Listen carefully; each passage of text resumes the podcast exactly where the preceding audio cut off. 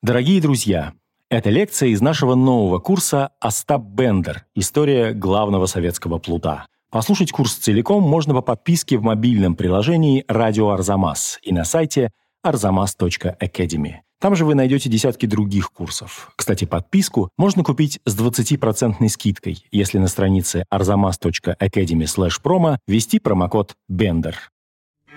Арзамас представляет курс Михаила Одесского и Давида Фельдмана «Остап Бендер. История главного советского плута».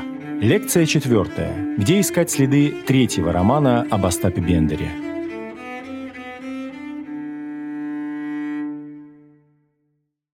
В 1931 году Ильф и Петров опубликовали роман «Золотой теленок». Жить им оставалось еще достаточно много. Жить и творить. Приблизительно 10 лет. Писатели живут, успешно публикуются, но их шедевр уже позади. Своего рода жизнь после жизни.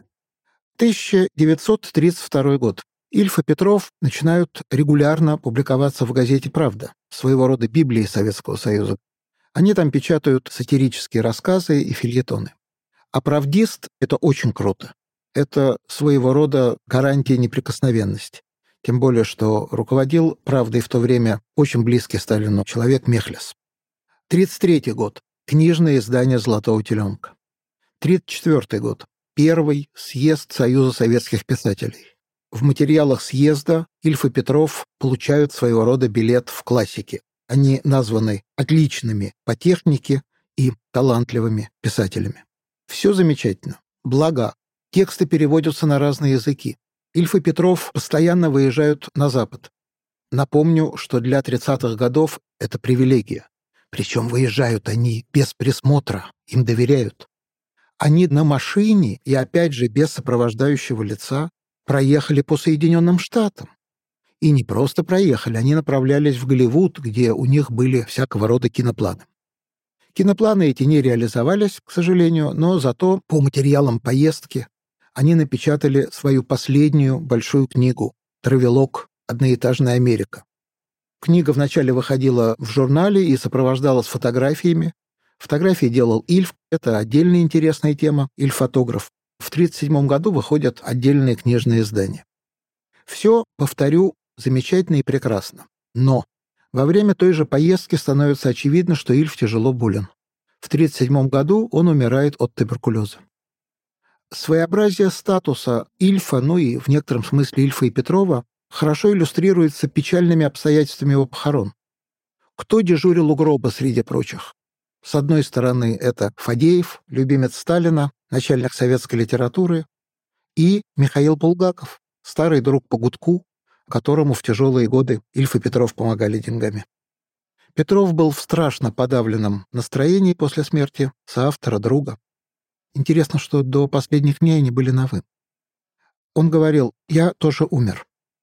Тем не менее, успешная писательская карьера продолжалась. Там было всякое. Например, 1938 год. Ильфа уже нет, но Петров жив, и издается четырехтомное собрание сочинений. Ну, естественно, с 12 стульями и золотым теленком. Это тоже знак признания. Это знак того, что мы имеем дело с классиками. 1939 год. Петров награжден орденом Ленина, высшая государственная награда Советского Союза. Он даже ненадолго станет, ненадолго, потому что вскоре погибнет, главным редактором журнала «Огонек». Да, это не газета «Правда», это развлекательное издание, тем не менее. Когда началась война, Петров становится военным корреспондентом, его, не побоимся этого слова, мировая слава позволяет ему эффективно сотрудничать с зарубежными агентствами, которые освещали военные события. В 42 году он погибнет. Интересно, что они с Ильфом однажды загадали. Хорошо, если бы мы когда-нибудь погибли вместе во время какой-нибудь авиационной или автомобильной катастрофы. Погибнуть вместе не получилось, но Петров погиб именно по авиационной катастрофе. «Одноэтажная Америка» — последняя большая книга Ильфа и Петрова. Это были записные книги Ильфа, но подготовил их к публикации и издал Петров, сопроводив своим мемуарным очерком. Печатались эти записные книжки, безусловно, с купюрами. Тем не менее, на мой, по крайней мере, взгляд, это произведение наиболее близкое по своим высоким художественным параметрам к диалогии об Остапе Бендере. Первоначально это явно не предназначалось для публикации, это дневники, причем дневники писателя, литератора, там отражаются впечатления от поездок по СССР, по странам Запада, какие-то наброски, удачные фразы. Например, «На стол был подан страшный, нашпигованный сплетнями гусь» или трогательное «Девочка посла шары». Если фразы включались в какие-то произведения, они вычеркивались из записных книжек. Многое в издании 1939 года не вошло, и это понятно. Ильф бывал, ну, мягко говоря, резок и по отношению к коллегам, и по отношению к тому, что происходило вокруг. Опять же, приведу несколько цитат. «Это неприятно, но факт. Великая страна не имеет великой литературы». Не давала покою Ильфу одна штампованная фраза, при помощи которой эксперты избегали внятно высказаться по какому-либо литературному поводу. Звучит это так наряду с достижениями есть и недочеты. Сказано вполне безопасно. Это можно сказать даже о Библии. Наряду с блестящими местами есть идеологические срывы. Например, автор призывает читателя верить в Бога. Нашел Ильф и разящие обобщения всего того, что происходит в стране. Причем сделал он это, сославшись на заглавие знаменитой книги Михаила Пришвина «В краю непуганных птиц». Ильф пишет так. Край непуганных идиотов. Правда, рядом очень любопытные слова. Самое время пугнуть. Вдумаемся. Такое мог написать человек, совершенно не отделявший себя от советского строя. Пугнуть — это значит навести порядок, сделать все хорошо. А ведь это пишется в довольно страшные годы, когда слово «пугнуть», извините, приобрело пугающее значение. Но, видимо, Ильф считал все плохое эксцессами, да, то есть, с одной стороны, непуганные идиоты, с другой стороны, с этим можно что-то сделать. Общую тональность книги замечательно сформулировал Петров. Он написал, книга получилась поэтичная и грустная. Приведу замечательный фрагмент, напоминающий стихотворение в прозе. «Лето кончилось. Ни черта больше не будет. Шторм. Вой бесконечный, как в печной трубе. Я хотел бы, чтобы жизнь моя была спокойней, но, кажется, уже не выйдет. Лето кончилось. О чем разговаривать? И тем не менее, при всех достоинствах записных книжек Ильфа, диалогию о Бендере превзойти не удалось. Все ждут третьего романа. И не в том смысле ждут, как сейчас могли бы с нетерпением ждать сиквела популярного фильма. Дело не в том, что нужен новый томик о Бендере. Советскому читателю, а это слово подразумевает не просто читателя, а тех, кто руководит читателем, Советскому читателю нужно, чтобы Бендер справился. От них ждут того третьего романа, где Бендер, наконец, перестанет быть внесоветским и станет советским. Что Ильф и Петров смогли дать в ответ? Первое и самое простое. Они дали понять, что они думают о третьем романе. В 1933 году советские писатели, самые блестящие, Алексей Толстой, Зощенко, Виктор Шкловский, большой коллектив, которым руководил Горький, собрались, чтобы написать книгу, которая прославляла строительство Беломор-канала. Эта книга должна была прославлять и само строительство, и то, что переживают строители. Строителями были зэки. И во время этого строительства они должны были перевоспитаться и нравственно очиститься. То есть это был гимн и советскому труду, и перевоспитанию человека, которое возможно при советских обстоятельствах. Это был гимн и ГПУ. Руководители чекистов, их портреты были напечатаны в этой книге. Впоследствии, именно из-за этих портретов, когда эти самые чекисты были расстреляны, книга была изъята, запрещена, и, пожалуй, впервые к ней привлек позднее внимание Солженицын, назвавший это беспрецедентным гимном рабскому труду. Так вот, Ильф и Петров также были в писательском коллективе. Они также участвовали в поездке на Беломор-канал, но ускользнули от участия в написании книги. Произошло это при следующих любопытных обстоятельствах.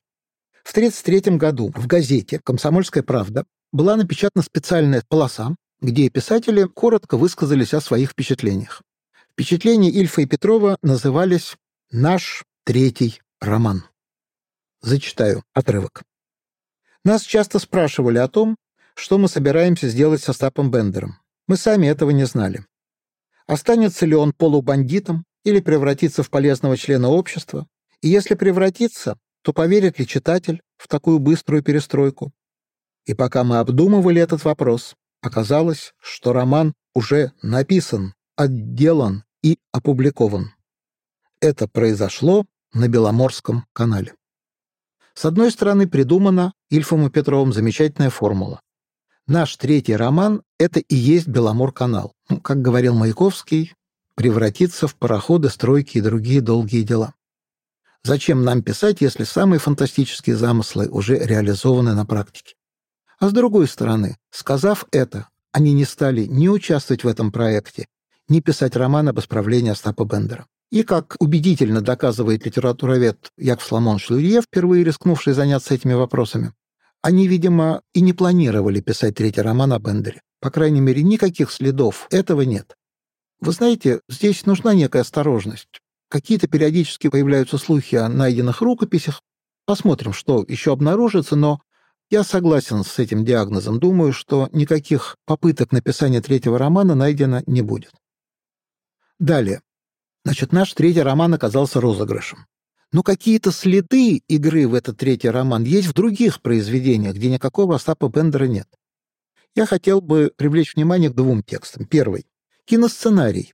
Киносценарий назывался «Однажды летом» и был опубликован в 1932 году в журнале «Красная новь». Кстати, «Красная новь» — это тоже очень хорошо. Это не 30 дней, развлекательный, легкомысленный, а серьезнейший, толстый журнал, где печатали звезды советской литературы. 31 год – журнальный вариант «Золотого теленка», 33-й – книжный. В 32 году выходит этот киносценарий. Он явно близок сюжетно «Золотому теленку». Сейчас я это покажу. Что происходит в киносценарии? Автомобилисты из небольшого города, их три человека, водитель, бортмеханик, их приятель, хранитель местного музея, сами собрали машину, как пишут Ильф и Петров, похожую на зубоврачебное кресло и они совершают такой индивидуальный автопробег, они должны в определенный день добраться до Нижегородского автомобильного завода, и там начнется их замечательная работа. С ними происходят какие-то встречи, какие-то приключения, и в частности они встречают профессионального мошенника, который представляется профессором, зовут его Сен Вербут. И этот самый Сен Вербут, в частности, читает лекции о тайнах Индии.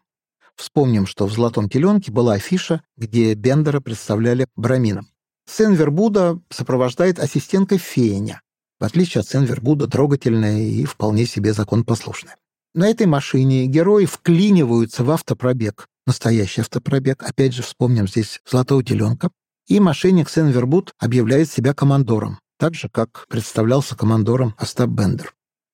Однако вскоре справедливость восторжествовала, Сен Вербуда разоблачили и арестовали, Зато Фенечка присоединилась к трем героям, и они вчетвером продолжают автопробег. Финал такой. Герои добрались в тот самый объявленный срок до завода. Правда, добрались они не на машине, а с частями машины. Кто-то тащит грушу сигнальную, кто-то номер, кто-то колесо. Но, тем не менее, со всем этим они заходят в завод. Это своего рода символ, что при всех трудностях, комических, милых, Цель достигнута, они присоединились к советскому автомобильному строительству. Это с одной стороны. С другой стороны, как я уже пытался показать, киносценарий явно содержит аллюзии на «Золотого теленка». И вот, например, что интересно, Остап Бендер словно бы разъят на две части. Его мошенническая профессия отдана откровенно отрицательному персонажу, причем старику, Зато молодежь, советская, жизнерадостная, она получила лиризм Остапа Бендера, его способность весело и несколько иронически воспринимать реальность. Более того, даже некоторая грусть, связанная с Бендером, остается у этой самой молодежи. Опять же, приведу два замечательных эпизода. В первой сцене герои обмениваются репликами. «Ну, товарищи, праздник кончился, начинаются будни. Как? Разве это был праздник? Это была молодость, и она прошла. Так скоро. Неужели мы уже старики? Что же будет дальше? Все в порядке, меры приняты. Дальше будет вторая молодость. Мы никогда не постареем. В этом секрет революции. Второй эпизод, на который я хотел бы обратить внимание, это финал киносценария, такое объяснение в любви. Три мужчины просят, чтобы Феня сказала, кого же из них она любит. Феня, смотрит на каждого из троих, потом улыбается и говорит «Хорошо, я скажу». Феня открывает рот, но потрясающей силы заводской гудок поглощает все слова. Услышать абсолютно ничего невозможно. Все сдрагивают и поспешно бегут в ворота. С одной стороны, прекрасно, завод, революция не стареет. С другой стороны, праздник кончился, молодость прошла. Обратите внимание, тут фигурирует вторая молодость. Тоже интересный момент. Примерно в то же время, в 1933 году, Михаил Зощенко опубликовал экспериментальную повесть, которая называется «Возвращенная молодость». И вот в этой самой «Возвращенной молодости» явно подразумевается пьеса конца XIX века, очень популярная, которая называлась «Вторая молодость». Та самая вторая молодость, которая фигурирует и в тексте Ильфа и Петрова. То есть и Зощенко, и Ильф и Петров пытаются подумать о том, как старинная известная проблема решается теперь у советских людей. А вот эпизод с тем, как слова любви поглощаются гудком, позволяют вспомнить финал «Золотого теленка», причем финал, который был в рукописи, который авторы сняли, он так и не был напечатан. В этом варианте Бендер не бежит ни в какую Румынию, деньги он сдает государству, и он расписывается с Зосей. Следует дальше такое описание. На ней было шершавое пальтецо, короче платье, и синий берет с детским помпоном. Правой рукой она придерживала сдуваемую ветром полу пальто. И на среднем пальце Остап увидел маленькое чернильное пятно, посаженное только что, когда Зося выводила свою фамилию в венчальной книге. Перед ним стояла жена. Оба финала политкорректные, в обоих финалах ощущается какая-то странная, может быть, необъяснимая грусть. Еще один текст, в котором можно увидеть уже с большим усилием отцветы возможного ненаписанного третьего романа. И это «Одноэтажная Америка», о которой я говорил. Посмотрите, опять вот эта схема путешествия на машине, это опять чем-то похоже и на «Золотой теленок», и на киносценарий. Да, герои колесят по Америке. Но любопытно, что посреди Америки, на берегах Миссури, в городе Канзас, рассказчики встречают удивительного хозяина ресторана. Это бессарабский еврей из города Бендеры. У него масонская звездочка в петлице пиджака. Бендеры, Миссури, Бессарабия, масонство. Тут было от чего закружиться голове, пишет Ильф и Петров. Фамилия нашего вольного каменщика Морген. И он приехал в Америку 30 лет тому назад. Морген, повторил он. Вы, наверное, слышали. Гуд Морген. Так это вот я и есть. Почти Морган. Где ваши 50 тысяч долларов, мистер Морган? Какие 50 тысяч долларов, удивился хозяин. Но-но, сэр, не говорите так. Какие? Ваши? Ваши 50 тысяч долларов? Вы ведь приехали в Америку зарабатывать деньги. Где они, эти деньги? В банке, с мрачным юмором ответил мистер Морген. Там они все лежат, до одной копеечки. Только не на мое имя. В его потрепанной годами и борьбой фигуре, в его отчаянном юморе что-то показалось нам знакомым. Ильф и Петров объяснят, что показалось им знакомым. Через какое-то время они вспомнили некоего встречного ими грека когда-то, и это тоже был очень энергичный, судя по фотографиям, усач, бодрый, могучий, который превратился в лузера. Значит, энергичный человек, превратившийся в лузера. Но, согласитесь, все это очень напоминает и некий вариант судьбы Остапа Бендера. Что было бы, если бы Бендеру удалось попасть на Запад? Что бы он здесь сделал со всеми своими наклонностями? И Ильф и Петров намекают, ничего бы хорошего не получилось. То есть, так или иначе, все их гипотетические попытки проследить дальнейшую судьбу Бендера подводят нас к выводу, что, с одной стороны, он не исправится, надежд на то, что это станет законопослушный, вписанный в систему человек нет, но и едва ли достигнет богатства, уюта и комфорта. Далее. У школе мы с вами решили, что самое главное в творчестве Ильфа Петрова — это диалогия. Наше отношение к этой идеологии, то, как оно менялось, это и есть наше отношение к Ильфу и Петрову. Точкой отсчета будем считать ту дату, которую я уже называл, 1938 год. Оба романа об Остапе Бендере вышли в составе четырехтомника «Ильф и Петров в классике». Проходит 10 лет, 48 год. Два романа без остальных текстов Ильфа и Петрова издаются в суперпрестижнейшей серии. Библиотека избранных произведений советской литературы 17-47 года. Тираж 75 тысяч. Но на это издание последовали неожиданно негативные реакции. И прежде всего друг Фадеев, человек, который и приятельствовал с Ильфом Петровым, и, как мы помним, стоял у гроба Ильфа. Фадеев пишет, книга в целом давала извращенную картину советского общества. Рядовые советские люди, честные труженики, подвергаются в романах осмеянию с позиций буржуазно-интеллигентского высокомерия и наплевизма. Авторы позволили себе вкладывать в уста всяких проходимцев и обывателей пошлые замечания в духе издевки и зубоскальства по отношению к историческому материализму, к учителям марксизма, известным советским деятелям и советским учреждениям.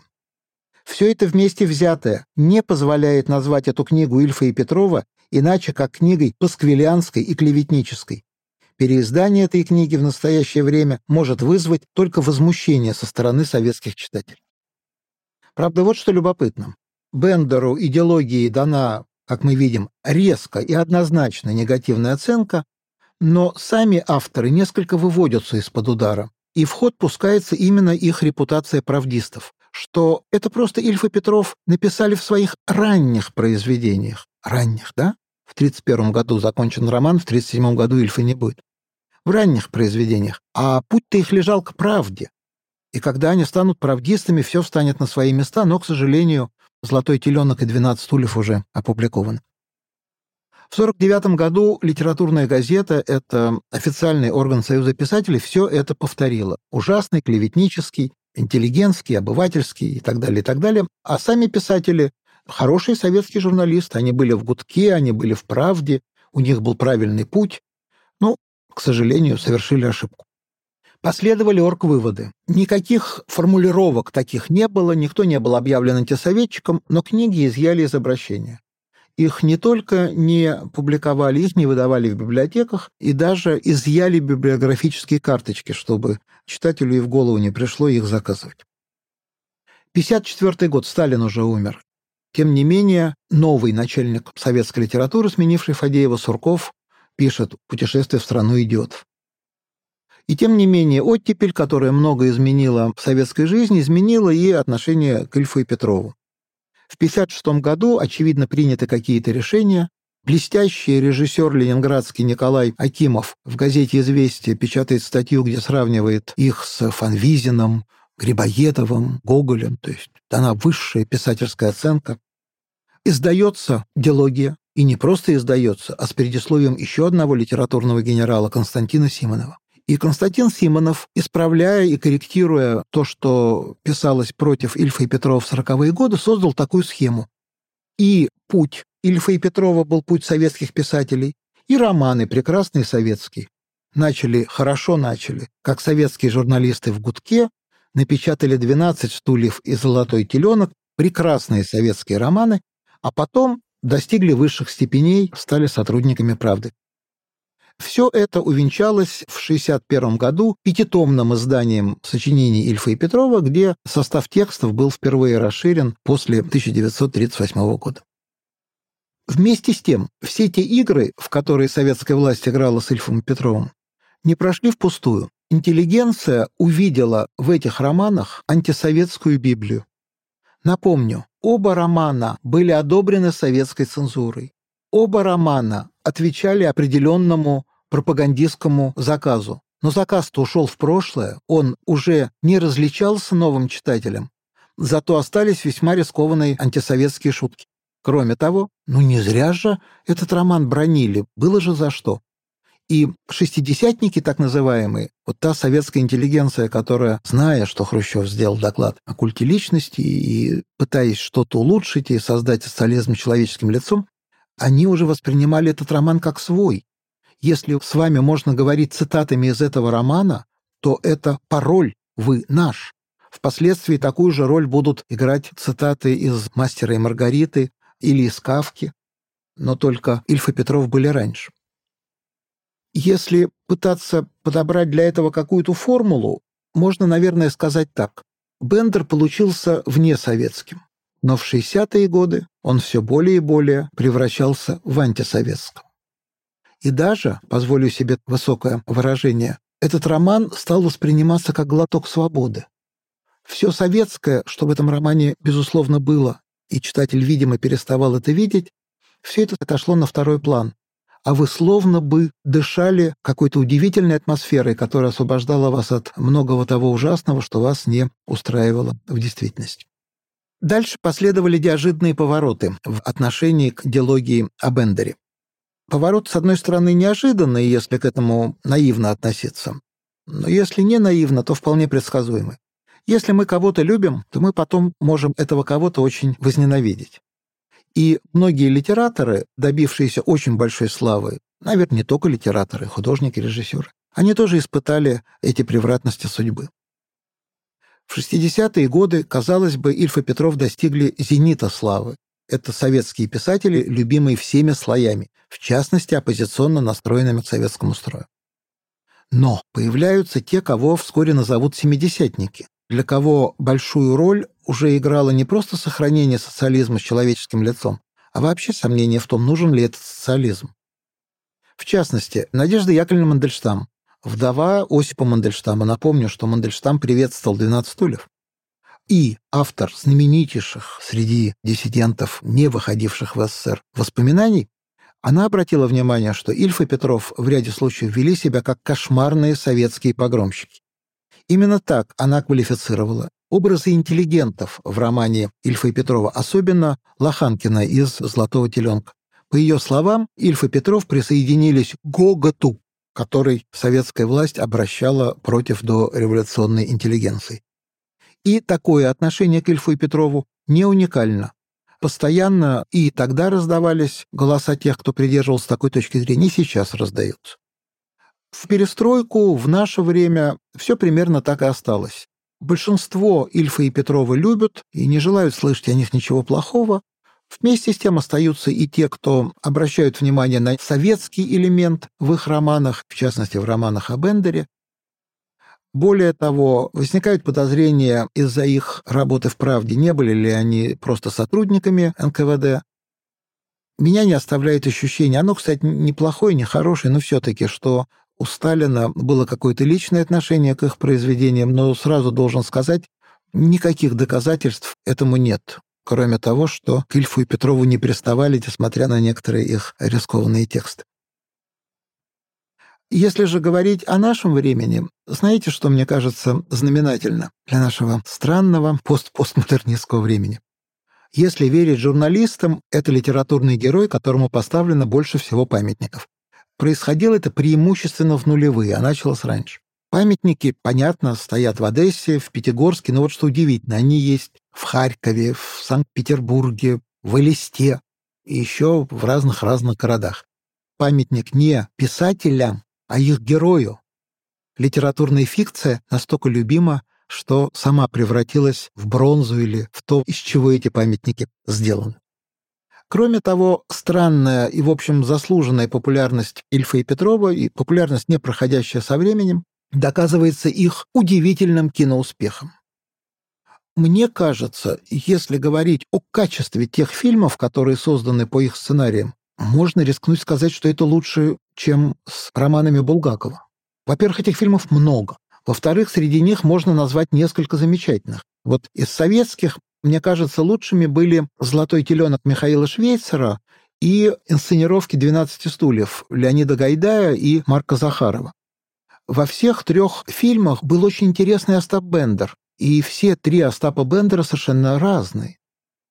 У Швейцера Бендера играл Сергей Юрский. Хочется сказать, что он играл такого, как сказали бы экзистенциалисты, постороннего.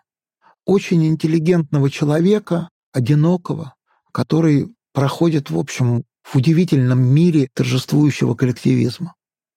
У Леонида Гайдая Бендера играл Арчил Гамиашвили очень энергичный, очень живой, кстати, лично с криминальным прошлым.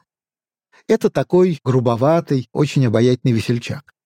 И, наконец, у Марка Захарова Андрей Миронов, своего рода маска на лице, маска человека, который проходит в мире уродливых марионеток, как будто бы он принадлежит какой-то другой природе и пришел из какого-то другого мира. Ну, ладно, Советский Союз, ладно, Россия.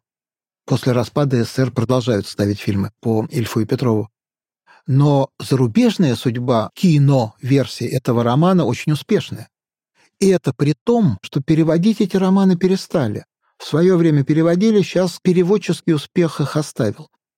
А киноверсии остаются. И этих киноверсий тоже очень много, и они сделаны в разных странах. Наверное, первый можно назвать 1933 год. Фильм так и назывался «12 стульев», и там было указано, что он сделан по Эльфу и Петрову. Это сделали два режиссера, чех Мартин Фрич и польский Михаил Вашинский. Вашинский, кстати, родился в Российской империи, работал в Киеве, так что его представление об этом романе было довольно адекватным. Но что они придумали? Чтобы сделать этот фильм смотрибельным и свободным от всякого рода советских схем, они перенесли действие к себе. Ну и несколько иная система персонажей. Там тот, кто ищет сокровища, так сказать, воробьянинов, совершенно не отрицательный персонаж, такой скорее наивный, и помогает ему некий антиквар, не профессиональный мошенник, а просто оборотистый человек. Но любопытно, что финал абсолютно такой же. Когда находят последний стул, где должно было быть сокровище, выяснилось, что сокровища достали, и на эти деньги построен приют для сирот, о чем радостно говорят, на деньги неизвестного филантропа.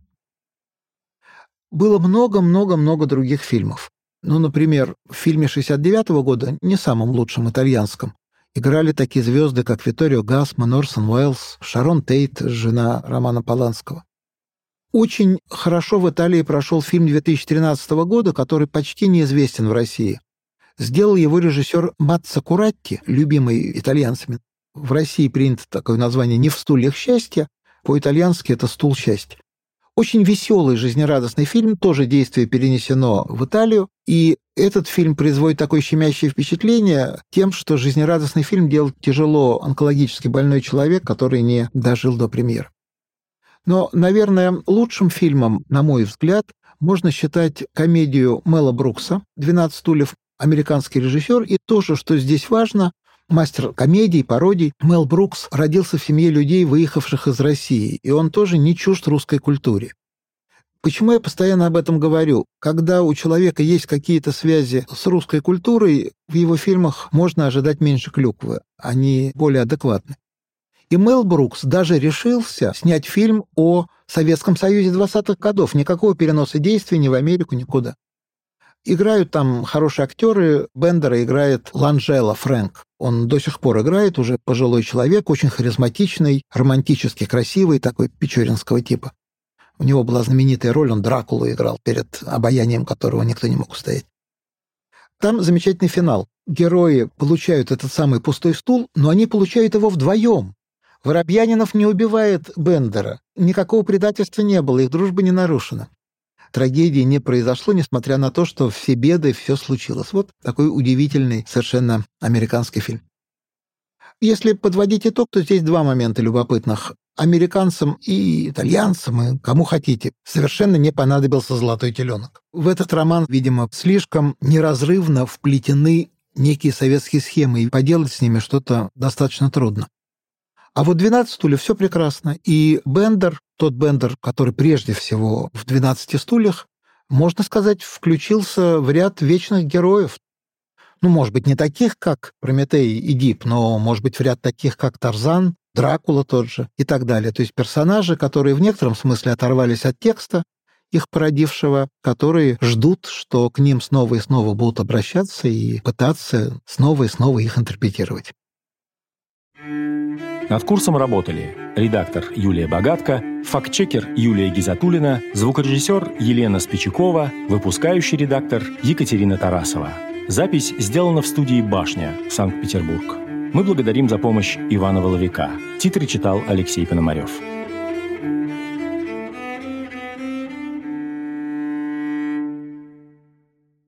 Напоминаем вам, что курс целиком можно послушать по подписке в приложении «Радио Арзамас» и на сайте arzamas.academy. Если воспользоваться промокодом BENDER на странице arzamas.academy/promo, вы сможете оформить подписку с 20% скидкой.